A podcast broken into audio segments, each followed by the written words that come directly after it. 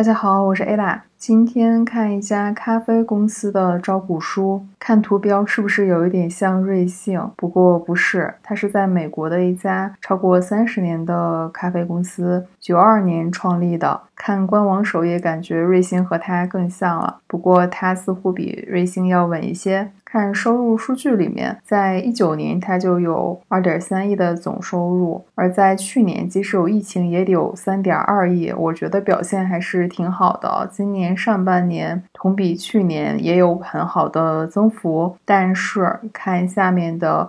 净收入就很神奇了。虽然二零年的收入很高，但是净收入比一九年低非常多。而二零年上半年的净收入和全年的差不多，也就是说下半年基本上是没怎么赚钱。而今年上半年已经达到了去年的全年水平。那为什么去年的成本如此之高？它又让我开拓了对美国的新眼界。它是因为疫情和九月份的火灾。美国的大火感觉年年都在烧。对于疫情，它大概产生了八百三十万美金的成本，这个很高来的，因为它一共的利润也没有多少，而且它在去年还捐了五百二十万，这样算下来的话，可能和一九年就会是差不多的水平。在每月同店销售额的数据上可以看到。疫情和火灾的影响，疫情这真的是一个大深 V，但是它上半年的收入也还是不错的。作为咖啡公司，它是有公司的直营店和特许经营店，就相当于加盟店了。可以看到加盟店是很多的，但是。最近都没有怎么涨，不到三百家，而直营店是一直在涨，即使疫情也没有停止增长，还涨了蛮多的，几十家，快翻倍了。这并不是他去收加盟店的店，他在财报索引里有写到，他一九年其实只回收了一家加盟店，二零年回收了一个代理的五家店，所以整体上来讲，他的特许经营店。留存率是非常高的，后面还会看到其他的数据来论证这个问题。而它的店铺是地域性非常强的，和我们想到星巴克、太平洋咖啡是不一样的。它的店铺都在这个蓝色的区域，它现在可能想往。灰色的这边进发，像去年它就新开了两个州，而它在今年也从传统的奖励计划，就应该是类似于漫咖啡那种线下卡章的方式，过渡到数字奖励的方式积分制，这个变化对它还是很有利的。它的店铺销售额前面说到连续十四年单店增长嘛，这里给了近两年的数据，可以看到今年上半年增长幅度很大，可以说把去年落下的也涨回来了。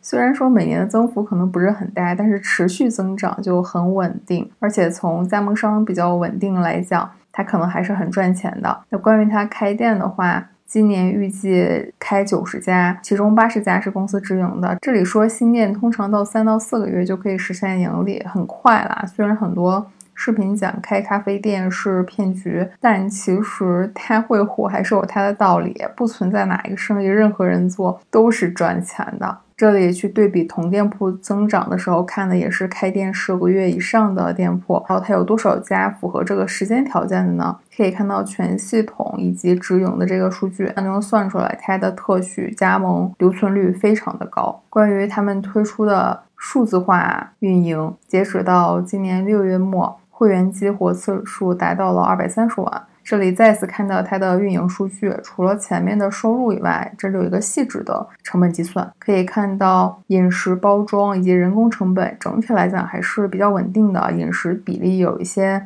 下降，是收入增加了。最近国内查吃的。喝的查的还挺严的，好多监管，说明这些地方都是扣利润的重点。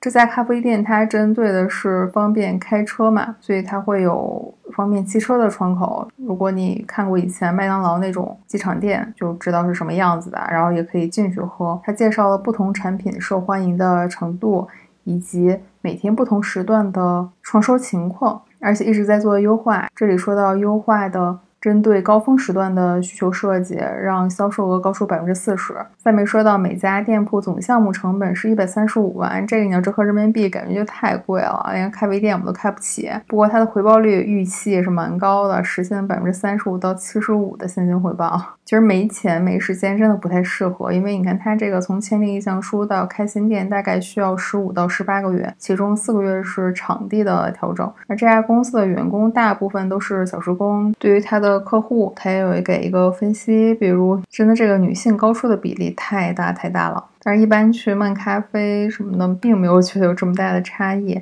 而它年龄段里面，十六到二十五岁占了超过百分之五十，这我还是挺惊讶的。关于它的特许经营，这里介绍了它的收费的方式，这个和之前看加盟的都是一样的，按销售额抽提成，抽推广费用按月。还有加盟费、特许经营权使用费，感觉很贵啊。不过平均而言，每个合作伙伴和他合作的时间超过十二年，肯定是比我想象的要挣钱了。而他作为集中的提供方，他是有自己的供应链，自己去收咖啡的渠道，自己的烘焙中心。这里给了具体在每个州分布多少家店铺，不同州情况差异还挺大的。展示他的管理团队，应该是看到过。平均年龄最大的了，都很老，然后他的客户都很年轻。这次我特地看了一眼薪水，因为他不是捐了很多钱嘛，因为他捐的钱占他收入占比太高了，所以印象非常深。可以看到创始人是收入，我认为是拿到了，在这个领域，所以可能才会很淡定的去做一些自己想做的事情吧。而且在一八年。他有去出售一些普通股，价格感觉还挺高的。这个是什么思路？他这次为什么上市呢？在读的时候发现，他也是为了还钱，因为之前背的债务有点多。不过从卖咖啡的角度，我觉得他还是挺成功的，而且也没有画大饼的表现。就这样看一家不一样的公司。这期就到这里，我们下期见。